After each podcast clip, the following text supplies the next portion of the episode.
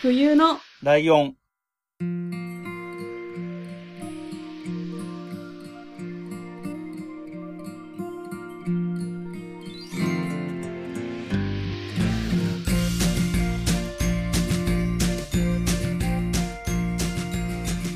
この番組は山梨県出身以外共通点のない二人がそれぞれ好きなことを話す番組です。冬のライオン第56回椿ライドウです。真冬です。よろしくお願いします。はいということで、えー冬のライオンが始まって、まるっと1年経ったということになります、これで。おーおめでとうございます。ありがとうございます。おめでとうございます。ありがとうございます。えー、ということでですね、えー前回に引き続き、えー冬のライオンの楽曲提供とエンディング曲の提供してもらってる、はるさんをゲストに迎えております。はるさんはいよろしくお願いします。お願いします。恐縮です。あです。お願いします。えーと、毎回ゲストの方には2回出てもらっていて、2回目は、えー、なんて言うんですかね。えーと、そのゲストの方のおすすめのものとか、はい。うんえー、話したいこととかっていう感じなんですけど、まあ、この辺が結構曖昧で、うんうん。あのーまあ、月見さんは、もう元々分けて撮ってないんで、無理やりタイトルであの人の推しは冬のライオンなんだろうっていうタイトルにしたんだけど、うん。で、まあまあ、あのね、味噌の時とかも、高倉さんの時とかも結構、いわゆるプレゼンっていうのとちょっと違う感じのプレゼンの仕方にはなってたかなとか、うん。まあ形は自由な感じになってますので、お話ししたいことをお話ししていただければなとは思ってるんですが、はい。うん。えー、今回春さんはどういったお話を持ってきてもらったんでしょうか？いやー、これはプレッシャーすごいね。だって100回なんでしょ ?100 回 ?100 回目なんでしょ、今？今？え、あ、え、これが100回じゃなかったこれが丸1周年？あ、1周年だ。うん 100回じゃない、1周年。うん。そうそうそうそう。あれです。ローマ字って言い間違えた感じです。ああ、はいはい。なるほど。あの、前回を聞くやつね。そうそう、うん1あの、だから、えっと、思いは1年目の最後の回っていう感じですね。いや、そうですね。うんはい。いや、あのーいや、俺、あのーゲームなんとかっていう番組やってるじゃないですか。はい。はい。うん。まあ完全に趣味は今ゲームなんですよ。うんうんううんん。まあお音楽もまあ趣味っちゃ趣味だし、まあ仕事っちゃ仕事だしみたいなところがあるんですけど。うんうんそう。なんで、まあ、あの、ゲーム機の話をね、ゲーム機というか、うん。まあゲーム関連の話をちょっとしたいなと思いましてうん。。なるほど。うん。えっと、はるさん、冬のライオン聞いてくれてたりすると思うんで知ってるかとは思うし、僕は、えっと、ゲームなんとかリスナーとして、うん。えー、リスナー1のゲーム弱者って自称してるのも知ってると思うんで、はい。えー、椿ライドがゲームのこと多分全然わかんないぞっていうのは分かってると思うんですけど、はい。まあ、冬さんも、えっ、と、そんなに、いや、何もわからないと言っても過言ではないです。あの、冬のライオンの中でゲームの紹介は一回してるけどね。なんだっけ、えっ、と、弾丸論破。はい。だけが好きって感じです。そう、まあ、あのあんまゲーム知らないだろうなっていうのも、はい。あ、まあ、うっすらそこも込みでということで。でも逆に、俺、他のことあんま知らないみたいな。まあ、できるだけわかりやすく、えまあ、今ゲームこんな感じっすよ、みたいなのを話せればうな、んみたいな感じで、はい。思っておりますけども。ー、はい。次世代。あのね、うん今年のゲーム、まあ、業界というか、はい。ところはですね、実は結構、まあ、うん大変な状況なんですよね。え？特に今年の年末が。今年の年末？え、コロナとかの関係とは関係なくて？全然関係ない。全然関係なくてそれで影響を受けるんじゃねえかって若干うん 思わなくもないですけど。うん。まあ、毎年年末はね、ゲームやっぱり盛り上がるんですよ。ああ、そうであすよね。の、特にやっぱ、うん、うんホリデーシーズンとかっつって、うんうんあの、12月ぐらいに対策のゲームがボンボコボコって出て、もうやめてくれっていう、お金がいくらあっても足りんみたいなことになったりとか、もう12月ホリデーシーズンでみんな出すから、うちのゲームは11月とか10月に出しますみたいなことになってたりとか。ええええまあそういうこともあるんですけど。うんうん。今年に関してはもうそれどころの話じゃなくてですね、うんうん今年はし次世代機がうん。2台年末に出るという予定になってます。ほう。次世代。今、現世代機で PS4 っていうのがありますね。うんううん。ん。ソニーが出してる PS4。うんうんで、あと、まあ、それの対抗馬というか、うん。まあ、日本だとあんまり名前が、こう、え、そんなのあったっけ？みたいなことを言われるレベルの時もあるんですけど、うん。あの、Xbox 系のね、ううんん。まあ、今だと Xbox One っていううん。シリーズが出てますけども、まあ、それのうん次世代機が両方出るんですよ、今年の年末に。へうん。うえ。ん。うん。うん。そう。で PS5 と、もう Xbox の方がね、Xbox シリーズ X っていう名前なんですけど、わかりづらい。おわ、わかりにくい。ゲームやってる人からしても、ん？その名前はどうなんだ？みたいな。な、なんか多分シリーズ何みたいな感じで、なんかいろんな展開をしていきたいんじゃないかなとかっていう噂はあるんだけど、にしてもちょっと名前わかりにくすぎないみたいな。よりによって X だからね、わかりづらいけど。そうそうそうそう。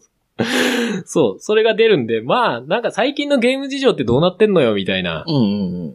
あのー次世代機になるから何が変わるのみたいなの話をちょっとはいはいはい。できたら面白いかなと思ってて。はい。うんうん。で、あのーもう結構昔からですけど、うん。ゲーム機って、あのー光ディスクになったじゃないですか。はいはいはい。まあそれこそ最初で言えば、プレイステーションよりもっと前ですよ。うん。一般的に普及したのはプレイステーションがね、うんあの CD のゲームを出して、まあ、うん。うん。プレイステーションとセガサターンですかね、うんうん同時期に出してっていう時期がありましたけど。うん。まあその前で言えばネオジオ CD とかメガドライブにね、うん CD つけたりとかっていうのがうんあったんで、あれなんですけど、そこ、それまでのゲーム、それこそライドさんもわかると思うんですけど、ファミコンのゲームとかってわかはいはい、りまわかりますすわかります。その頃って、ローディングっていう概念がなかったじゃないですか。はいはいはい、ないですね。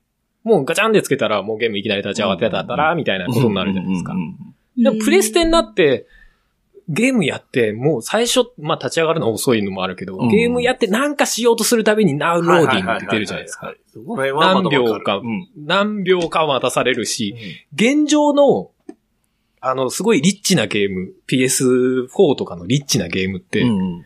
下手すると、数十秒単位で普通に待たされるんですよ。へえ。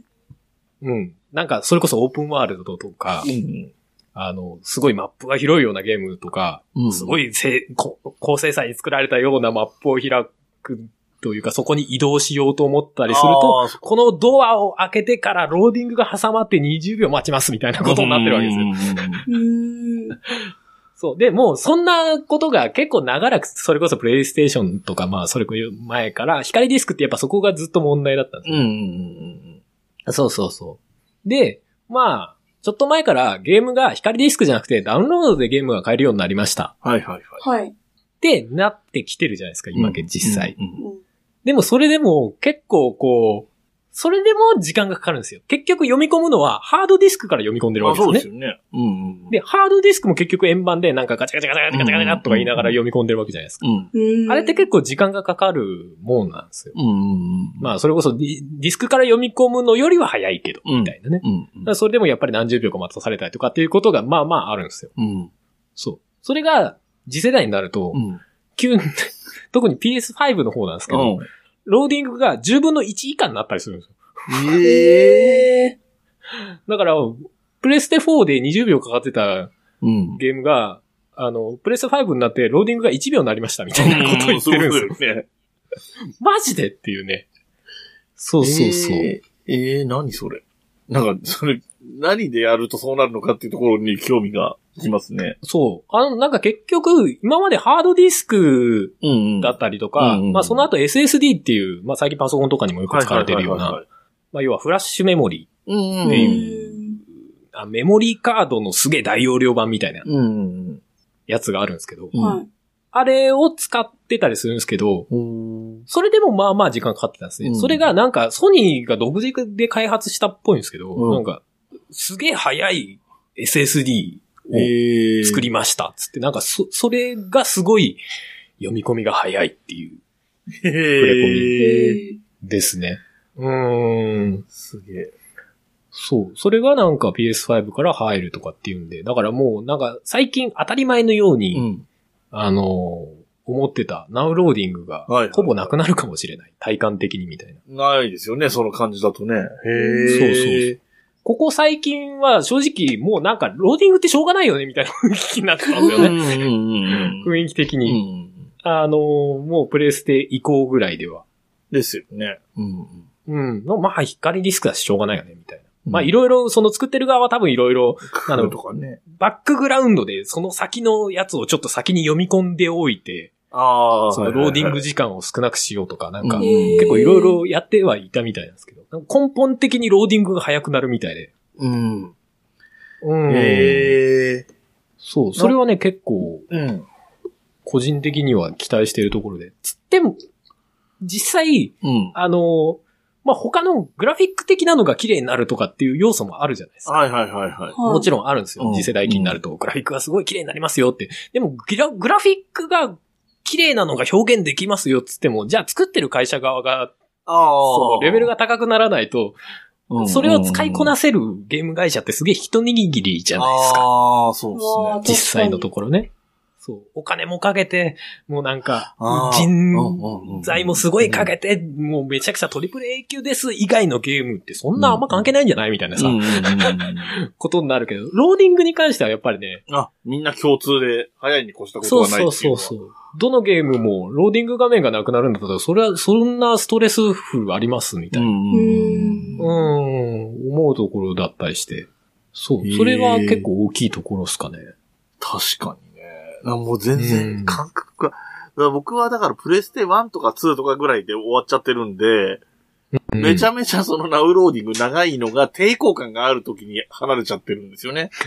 そうでしょうね。ファミコン、スーパーファミコンから、うん。待つな、これっていう思いの中で離れてったみたいな感じだから。それがこのタイミングでなくなるんだ。ほぼほぼ。そうええあんまりこう作るのが上手くないメーカーとかだともうなんかするたびにいちいち10秒ぐらいでローディングが挟まったりとかして、もう、もうこのゲーム進まないみたいな。感覚的に嫌ですよね。乗ってきた時に止まるみたいなことが起こるからね。そうですね。戦闘でなんかコマンド選んだら、まあいちいちなんか何秒かローディング挟まるみたいな。ああ、きつい。攻撃する前に一回ローディング挟まる。極端な話。うんそうそう。だからそういうのがまあ、ほぼなくなるんじゃないかなと言われてるけど、うんでもまあ、まあゲーム自体の表現力も上がってるから、やっぱり読み込む量も増えるかもしれないから、まあ、うんそう。まあ結局トントンぐらいになるかもなって思わなくもないですけど。うん。うん、でもローディングの速さがそこまで劇的に変わったっていうのは多分、今までそんなになかったんじゃないかなっていう気はするんですけどね。なんか、その技術が本当にそんなに安定してすごいんだったら、これから普通にパソコンとかにも導入されますよね、きっとね。うん、っていう気はします。もしかしたらああるんですかね？わかんないですけどね。うんもうそこはあんまり詳しくないんでわかんないですけど、うんでもあんまり話を聞いたことはないですよね。だからパソコンでゲームやってる人もちょっと驚くようなレベルって言われている話みたいですね。うん。そう、そんな感じなんですね。あとね、他にもね、はいえーっと、これはまたちょっとわけわかんない話だなと、うん。あの、思われると思うんですけど、はい。レイトレーシングっていうのがね、まあ、標準搭載になる。わけわかんないですよね。うん全然わかレイんないトレーシング。言葉をバラバラにしていくと、レイとトレースなんですよ。ああ。で、レイっていうのは光なんですね。ああ。で、トレースっていうのは追うなんですよ。うん。ううんん。そう。で、昔のゲームっていうのは、まあ、光の表現ってそんななかったじゃないですか。っていうか、ドットじゃあったじゃないですか。ドともっと昔に考えると。うん。でそれがポリゴンになると、三次元的な、あこう、はいはい。ポジションがあるわけじゃないですか。うんだから人がいて、その後ろにライトがあったったら、そのライトは見えないっていう当たり前のことがあるじゃないですか。で、それがだんだん進化していくと、うん。ライトがあると、その人の周りを、こう、光が、なんだろうな、まあ、回っていくというか、うん要は後ろに光があるよね、みたいなのも、うんなんとなくわかるようになってきたんですよね。はいはいはいはいはいはい。そうそう。そういう光の表現って結構、その、リリアルな表現をしようと思うと、結構重要なんですよね。だからなんか、ろうそくが一本立ってて、うん。その、ろうそくが燃えてます、っうん。ていう映像を作るにしても、うん。その光の表現がしょぼいと、なんか、紙芝居のような感じになるんだけど、その、そのろうそくの絵が、いくらしょぼくても光の表現がそれっぽいと、あ、なんかそれっぽいって思っちゃうんですよ。はいはいはいはい。案外はいはい。そう。それがまたなんか最新のでレベルがアップして、ええあ、の、レートレーシングは、まあ、物の反射、光って物に当たると反射するじゃないですか。はい。それを、まあすごい、リアルにって言っちゃうとあれなんだけど、それをめちゃくちゃ計算してくれるっていう。話なんですよね。で、それが今まで結構、その、まあパソコンなりうん、コンピューターのスペックがないと、そこまでやるのは難しかったんだけど、うんうんうん。まあそれが、要はハードウェア側で、計算してるのか。ええなるほどね。そう、標準的にできるようになる。うんだから、うんまあ動作としては軽くなるというか。うんうんううん。ん。うん、っていうことで。だから要は、光がまず入ってきます、みたいな。うん。光が入ってきて、それが壁に当たります。うんで、この壁はうん、どういう材質かっていう話になるわけですよ。鏡だったら全部床に反射するわけじゃないですか。うんうんうんうん外から入ってきた光が、鏡に当たったら床に反射します。はいはいはい。うん。それともこの鏡じゃなくて、ここがザラザラの土の壁だったら、うん。入ってきた光は拡散します、みたいな。っ。ていうのを全部に対してやる、みたいな。ええすごい。勝利が。そ、そりゃ、そうそんなことやってたら、そりゃ、労働の時間もかかりますよ、みたいな話ですよね。そう。でも、ロードはね、多分関係ないんだわ。ああ、そうなんですね。そう、ロロードっていうのは、えっ、と、まあ、その壁のテクスチャーだ、テクスチャーっていうか、えっ、と、壁の模様、うん。こういう模様がありますみたいのはローディングなんだけど、うん。その、処理っていうのは、そのリアルタイムに処理をするっていう話なのね。そう。だから、ローディングはね、実は関係なくて、処理速度の話だったりするんです。あうんうんうん。なるほど。そうそうそうそう。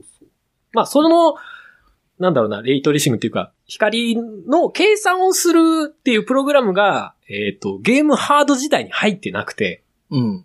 それを、その、ゲームソフトの中にその光の表現が入ってて、それを読み込むってなったらローディングの速さが関係してくるんですけど、今度はもうハードで、あ、えっ、と、ゲームハード自体、ゲーム本体の中にそのレイトレーシングをするシステムがもうすでに最初から入ってるんで。読み込む必要がないわけですよ。もうそこにあるからゲーム側はそれを呼び出せばいいだけっ。ていうことになってるんでる。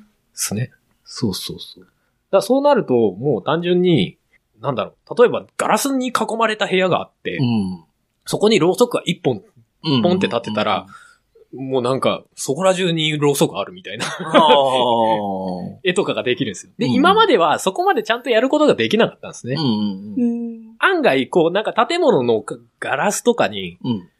あの、後ろ側の、反対側の建物が反射してるみたいな表現は今までもできたんですけど、うん。反射してる風になってて、実際は反射してないっていうのがほとんどだったんですよ。う。うんん。だから鏡と鏡が2枚あって、その間に立っても自分の姿実は映ってないみたいな。うん。それがレイトレーシングっていう光を全部計算しますみたいな形になると、そこにちゃんと人が映ったりとかっていうことまで表現できるみたいなね。へえ。そうそう。とか、まあ単純に、うんその、なんだろう、リアルに見える。うんうんうん。うん、みたいなことになるみたいですけどね。なんかそうなるとうん、個人的に、ホラーゲームが、なんか、やばくなるんじゃないかなって、個人的には思うんですけどね。暗いところがちゃんと暗いみたいな。うん。なんだろうな、実在感ある暗さみたいなね。暗いけど、うっすら見えるとかがちゃんとできるみたいなことそうそうそうが。なんか、あ見える見えないみたいな表現とかう、ここに光があって、なんか、なんだろうな。まあ、その、自然な感じでこう、照らされてる、うん。例えば廊下とか、うんうんうん。そういうのがあると、実在感があると、ホラーってぐっと怖くなる。ああ、そうですよね。うんううん。ん。だからなんかそういうのがちょっと楽しみだな。まあ、い苦手な人にとってはもう恐ろしい以外の何者でもないと思いますけど。うん。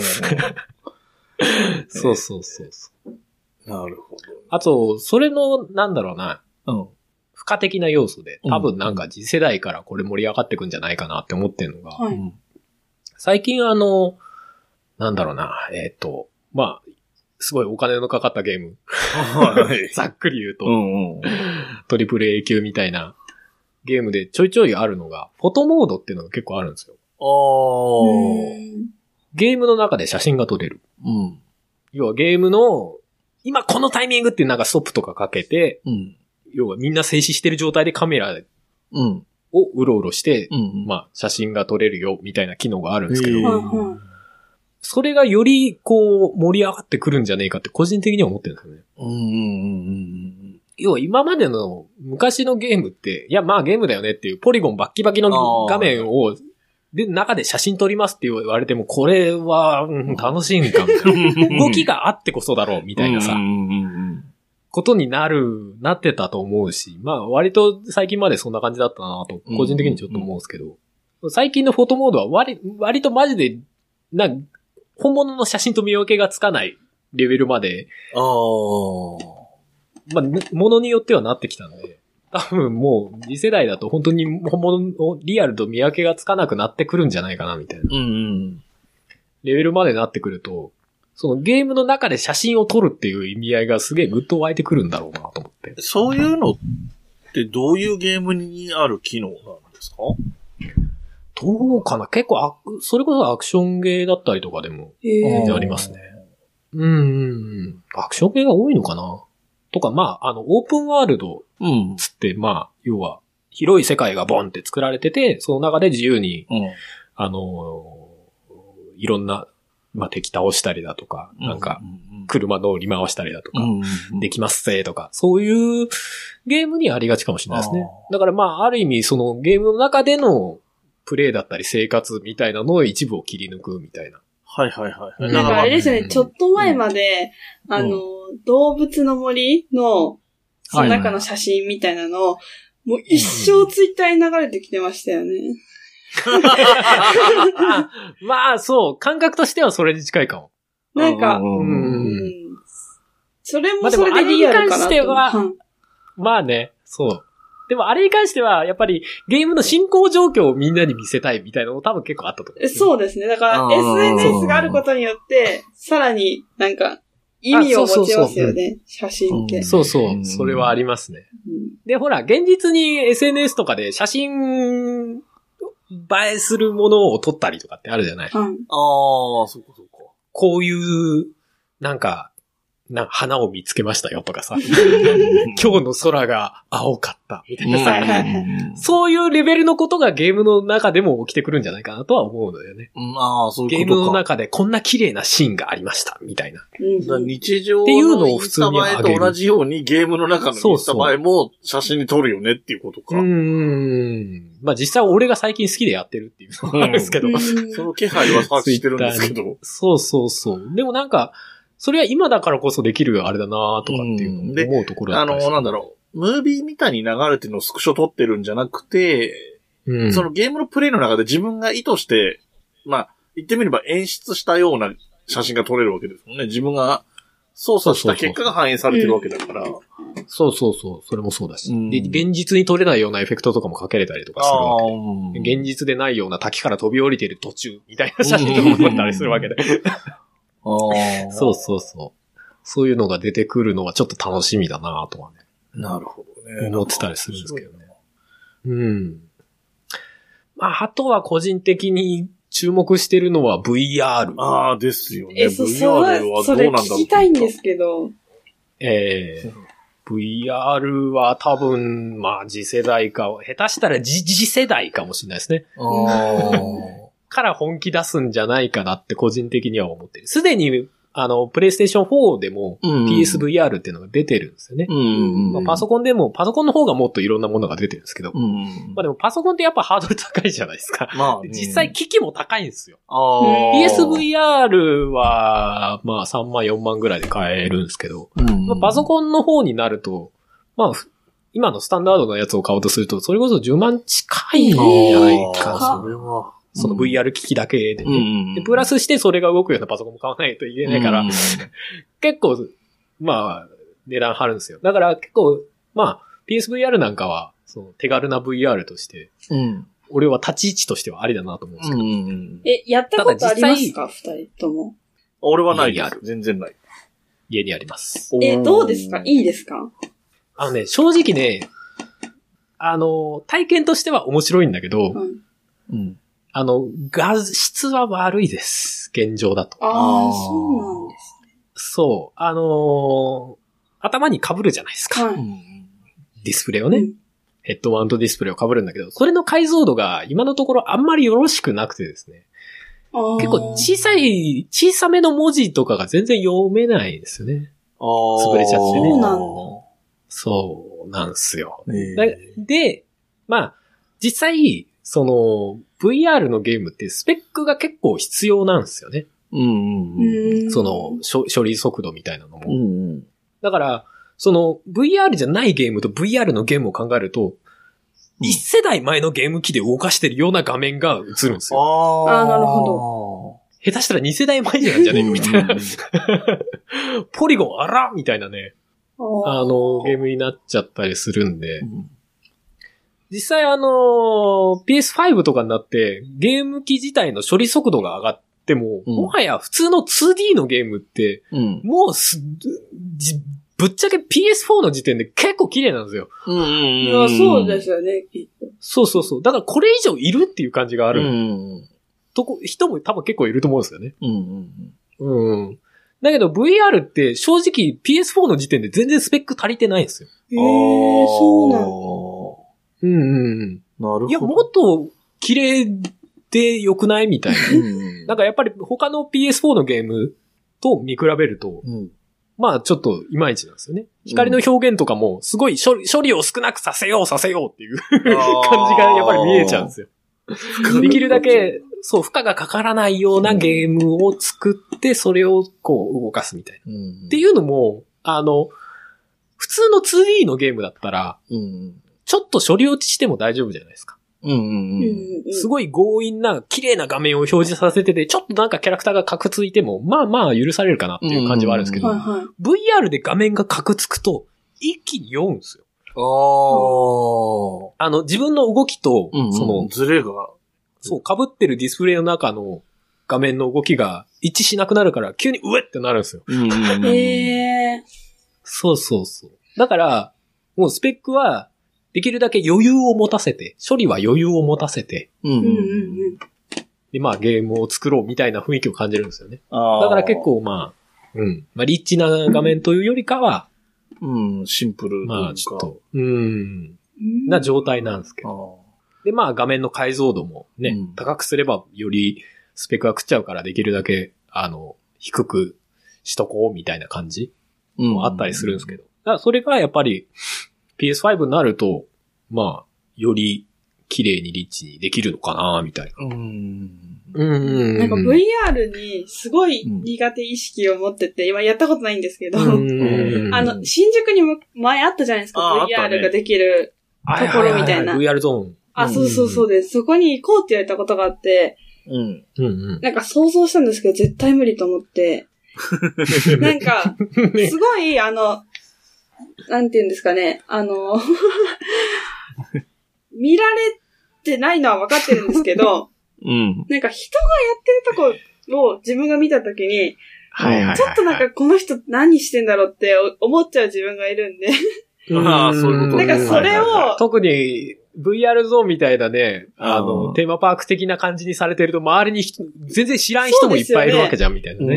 うん。うん。だから、その中で自分が VR でなんか、こうえーとか言いながらやってるのは、ちょっとい痛い感じを想像しちゃうみたいなのあるから。そうなんですよ。それが無理すぎて、でもやってみたいって気持ちはあるから、うん。うん。うん。そう、5でいいならちょっと欲しいなって。ああ、思ないるほどね。ましたそうね。ただ問題なのは、まだ PS5 で VR、まあ、それこそ VR の後継機、v、はいは PSVR2 いみたいのが出るみたいな話がまだ一切出てないああ、。そうなんただ、前の時点で PSVR に引き続き対応するよ、とは言ってるんですよね。ーうん。ああ、そうなんですね。まあ多分だから、まあ、どっかの段階で隠し玉的に PSVR2 出しますよみたいなのはおそらく言うとは思うんですけどね。なんかやりそうな雰囲気は感じますよね。うん。うん。で、今言ってた真冬さんの、うんその、周りから見られたら滑稽みたいなのは、うんあの、PSVR だと多少マシかもしれないものによるけど。そうなんですっていうのははい。そう、PSVR って自分がヘッドマウントディスプレイをして、プレイしてる画面が、その、普段テレビが、普段ゲームをやってるテレビ画面に、はい。その VR の中は今こう映ってますっていうのが出るのよ。デフォルトでそうなんですね。そうそうそう。まあ、あの、なんか、なんだろうな。可愛い女の子とキャッキャするようなゲームを VR でやってて、それを見られてたら恥ずかしいから でもないから。むしろ見えない方がいいってなるんだけど。そういうことなんだ。はい。そうそう。他の、あの、まあ、どうどういうアクションとかはわかんないけど、うんホラーとかさ、例えば、うんあの、VR ゲームをやってると、要は周りにいる人も、今この人がこういう画面を見ながらやってるんだってのが見えるわけよ。うん。なんか YouTuber がやってるのを見て、その今画面はこうだよっていうのが出てたことがあって、これどういう風に撮影してるのかなって思ったけど、で、画面に出てる。そうそうそうそう。そうなんですよ。へーわざと一回テレビを、テレビにも、まあ、ミラーリングというか、されるような仕組みになってるね、もともと。え、それ止められるんですか？こっちはなしみたいな。それも止められる。っていうか単純にテレビの電源を切ればいい。あー、なるほど。う ん確かに。なんか内緒にしたいこともある。そうそう。オフにする設定もあったかなちょっと定かじゃないけど。へーまあでも基本何もしないと、まあテレビに出るような出力になってるみたいなね。うーんうんうんうん。なってて、そうするとやっぱりさ、周りの人もこの人何やってんだかっていうのはわかるわけじゃない？そうです。え、それはありがたい。そうそうそうそう。だから、もう、はーとか言ってて、VR でさ、周り全く見えなかったらさ、突然隣のやつ叫び出したってなるじゃん。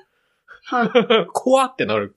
けど、まあそれが周りの人も、今この人、あ、うんなんかゾンビに襲われてんだとかさ、例えば、うんなんかびっくりする仕掛けをかけられたとこなんだみたいな。うんそういうのが見えたりするのは VR PSVR はすごいいいとこだなと思いますね。うんなるほど。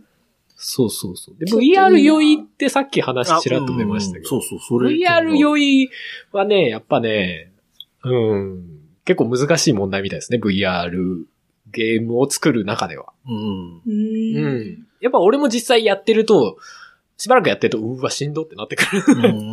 あの、最初の頃はもうなんか数十分やってると、うわ、無理ってなってたけど、無理ってなって、しかも一、一日もうなんか、ああ、しんどいっていうやだくらい本当に酔ってる状態だ。そうそうそうそう、船酔いに近いような、ああ、でも俺うん感覚だったんだけど。俺多分、あの、初期の、なんていうの ?FPS って言うんですっけ？はいはいはいはああいう感じの？でも酔いますもん。普通の、そうなんです普通のテレビ画面だけど、い。そうなんですよ。なんか、そうなんですよ。クーロン難しいズゲートとかところなんですけどね。ク クーロンズゲートはまた FPS ともちょっと違うけど。違うけど、まあそうか。でも、ちょっと近い部分あり一ますね人称目線的な感じのだから。そうでしたね。うん。そうそうそうそう。だからあの感じが、だから、なんか、何加減が自分が加減がわかんないで操作するとすごい勢いで首振ったりするから、めっちゃ酔うみたいな感じがあって、あの辺ぐらいがその、ちょうどゲームから離れるきっかけにもなってるのかもしれないんだけど。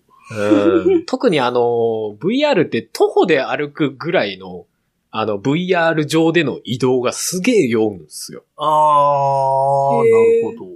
やっぱ、もしかしたらなんですけど、まあ、これ、明確ではないけども、あの、要は、普段自分が歩いてる感覚みたいのがあるわけじゃないですか。ん。で、それと、やっぱり照らし合わせちゃってるんですよね、VR 上でも。あー、まあそうでしょうね。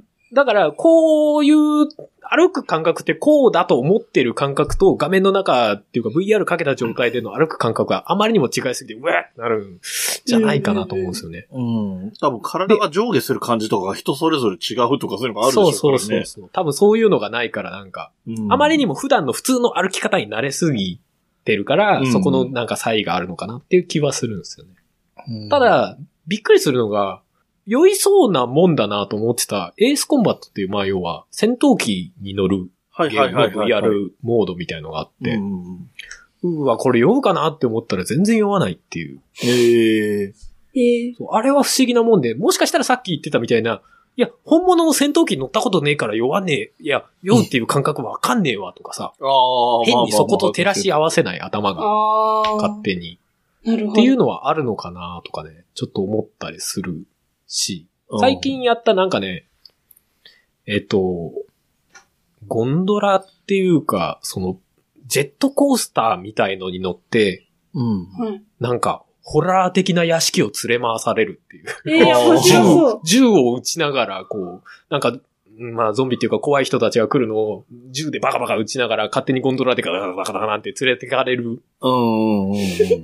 連れてゲかれる。ームがあって、それおも、そう、面白かったんですけど、あの、それもね、酔わないんですよ。なんか、ちらっと聞いたのと今のハルさんの話と一致するのが、うん座ってるやつの方が、その、何、ゲームの中で自分が座ってるやつの方が酔わないような印象はあるんですよね。そう。で、座ってるかつ、俺が思うのは多分、うん一定方向にずっと進む。ああ、なるほど。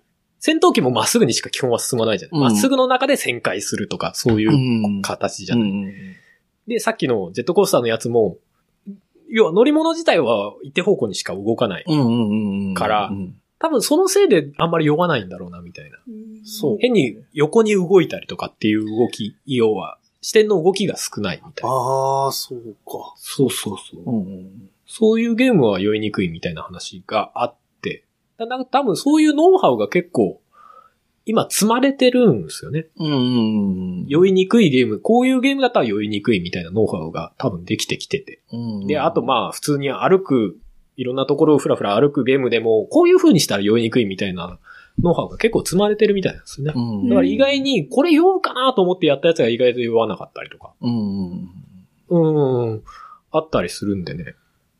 そうそう。だからまあまあ VR は、どうなるかなっていうね。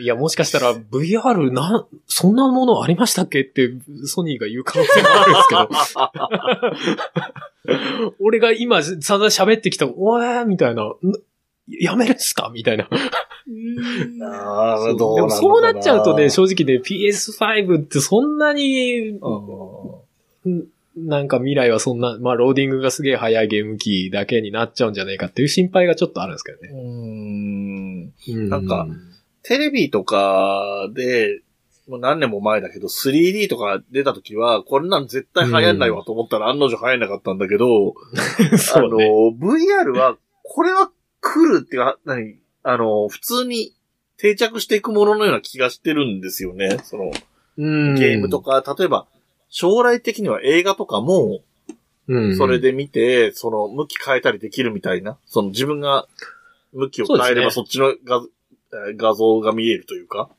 そうそう。すでに PSVR の時点で一応そういうのありますからね。あの、映画見るモードみたいなのにすると、目の前にすげえバカでっかいスクリーンがあるみたいな感覚で見れるみたいな。あー、そっか。あ、だからスクリーンが。画面広すぎて首痛いみたいな。そうそう。やえつとか。ー、目線を外せば外せちゃうんだ。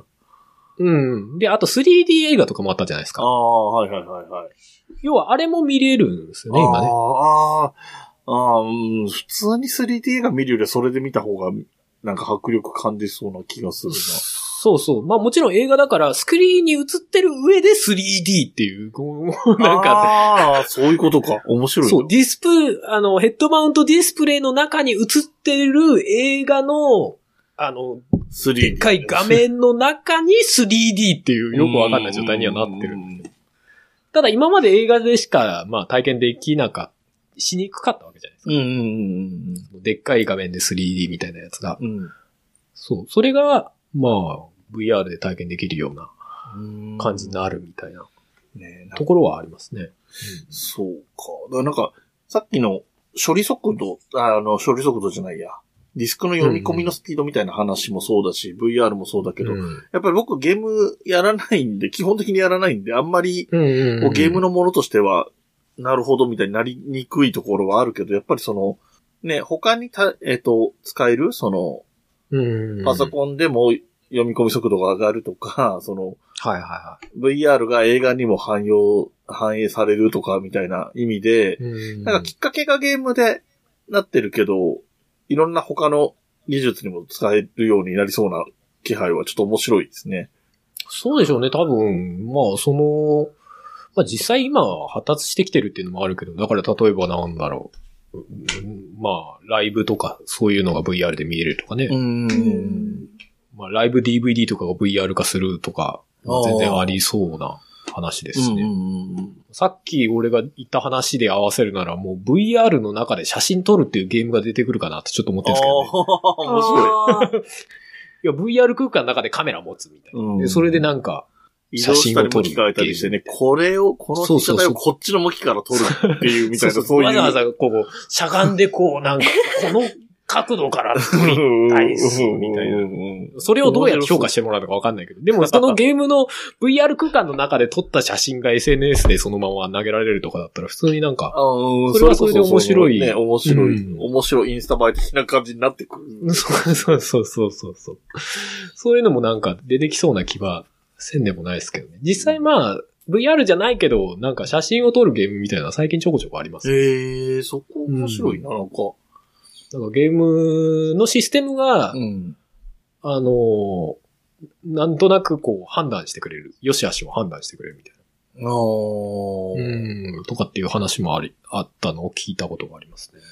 なんか僕は、まあ、音亀を聞いてるから、うん音亀じゃないや、えっ、と、ゲームなんとかを聞いてるから、その、写真を撮るみたいな話、はるさんから聞いてたりするけど、うんうん。あんまりその、なんていうの、元々のイメージとしてはそんなにピンときてなくて、で、うんうん。はるさんレース系のゲームやってたりするじゃないですか。はいはいはい。で僕が知ってるそのプレステ1、2ぐらいの頃は、なんていうのかな。レースが終わった後に、そのレースのシーンみたいの勝手にこう、あの、リアルじゃなくて、リアルなのかなわ、うん。かんないけど、む向こうが名シーンみたいな感じの勝手に流してくるみたいなぐらいのことはあったような気がするんだけど、それをもっと、リプレイ的な？あ、そうそうそうそうそうそうそう、うんうんうん。それがもっと、なんていうの、自分が好きなところとか、自分が、なんていうの、良かったと思うシーンみたいなのが、このショットとして出せるみたいなのは、なんか面白い。なんだ、そこに需要があるみたいなこと自体が僕にとっては面白いですけどね。ああ、そうかもしれないですね。あーまあ、そうですね。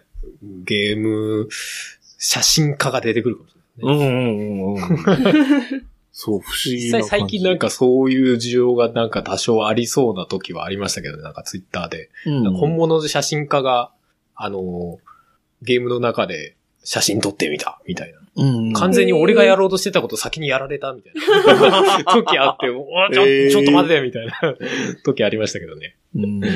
そうそうそうそう。まあ、でも VR はでも、それこそ真冬さんとかには一回体験してもらいたいですね。うんなんかどういう感覚になるのか。なんか、い一回やった、やったことがあるっていうか、あの、うん。富士急ハイランドってあるじゃないですか。ははいはいはいはい。そこでなんか、絶叫マシンのうん VR があるんですよ。意味わかんないじゃないですか。絶叫マシンがそこにあるのに、その隣に、うん。なんかほんと500円とかで、うん。うん VR の、その乗しかもり、結構、結構取るんだね、500円。え、なんかフリーパスだったらタダですけど、あの1個ずつ乗るってなったら、他のまあ、本物乗るってなったら2000円とかかかるんで、ああ、まあね。うんうんうんで にしても4分の1。一緒に行った友達が絶叫が苦手な子で、うん。うん。はいはい。軽いのばっか乗ってたんですけど、これだったらやりたいって言われて、うんうんうんじゃあやろうかってなっ私は嫌だったんですけど、まあ、やろうかってなって、うん行ったら、なんかあの、スマホを。つけるタイプのやつあるじゃないですか。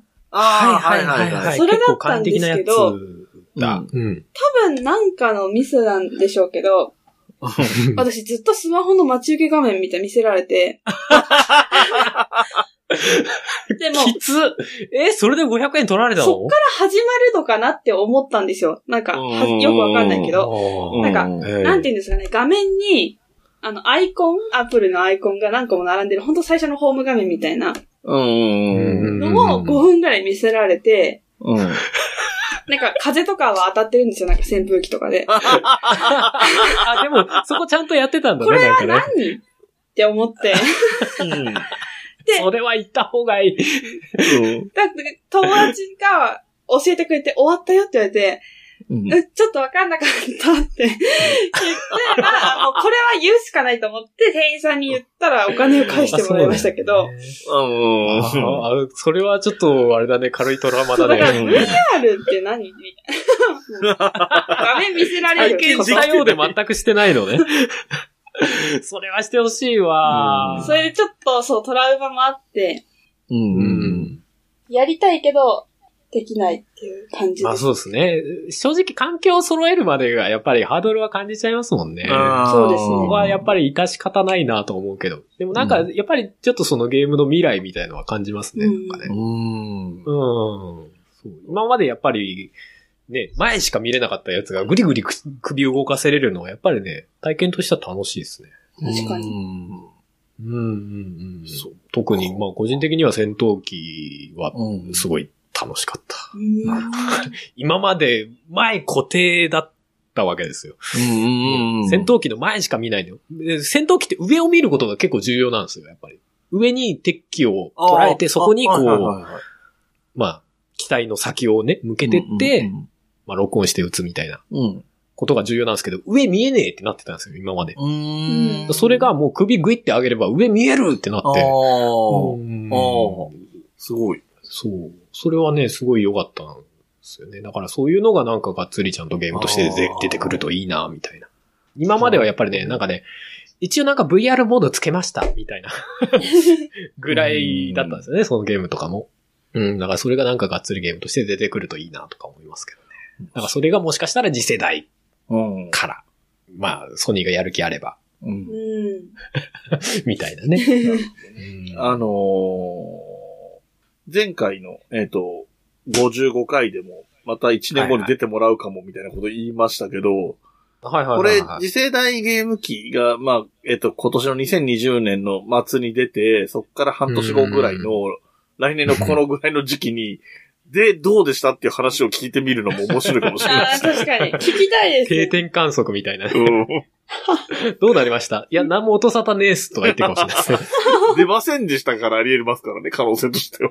そうですね。そうそうそう。まあまあまあまあ、その時どうなってるかわかりませんけども。うん、でもなんかちょっと、楽しみです。ねあんまり、こう、やってきてない二人だからあんまり分かってなかったけど、うんなんかちょっと、なる、こういうこ、そういうことになってんだっていうのはちょっと見えてきて面そうで白いですすね。ね。はい。そうなんですよね。そう。単純にグラフィックが良くなるだけでもないかもしれない。がまたよく分かってないっていうところがまた面白いですけどね。そうですね。両方ともね、まだね、そのゲーム機の値段とか出てないですよ。あー、高いなあでも まだ明確に出てないんじゃなかったかな。だからね、もうね、今完全にね、プレイステーションと Xbox が、うんあの、お前が先に値段出せよ いや、お前が先出せよってやつ。そうそうそう。お前よりちょっと下つけっからみたいな、すごい、競り合いをすごい感じてる時期です。なるほど。そんなちょっとゲーム好きにとっては楽しい時期ですね。今ねうんどうなることやらっていう感じで。はい。えー、ということで、えーと、今回、はるさんから、えー次世代ゲーム機のお話を伺いました。はい。これ需要あったのかな ありがとうございます。はい。ご清聴ありがとうございました。それでは、じゃあ、えっ、と、まふいさんの方から、えーお便りの宛先等お願いします。はい。お便りは、h-u-y-u-n-o-l-i-o-n アットマーク gmail.com にお願いします。ツイッターのアカウントは、fuyunolion アンダーバーです。ハッシュタグはすべてひらがなで、冬来でお願いします。ホームページの、えっ、と、メッセージフォームからもお便りお待ちしております。はい。そして、この番組の楽曲提供はカメレオンスタジオです。そして、えっ、と、告知も含めて、はるさんからエンディング曲の紹介をお願いします。あ、はい。えー、現在発売中の春の、まあ、ソロアルバム、セカンドアルバムですね。はいえー生命体というアルバムの中から、えー、まあ、いつも使っていただいているエンディング曲は春のハッピーターンでございます。はい。ありがとうございます。はい。それではまた次回、ごきげんよう。ごきげんよう。ごきげんよう。部屋に人と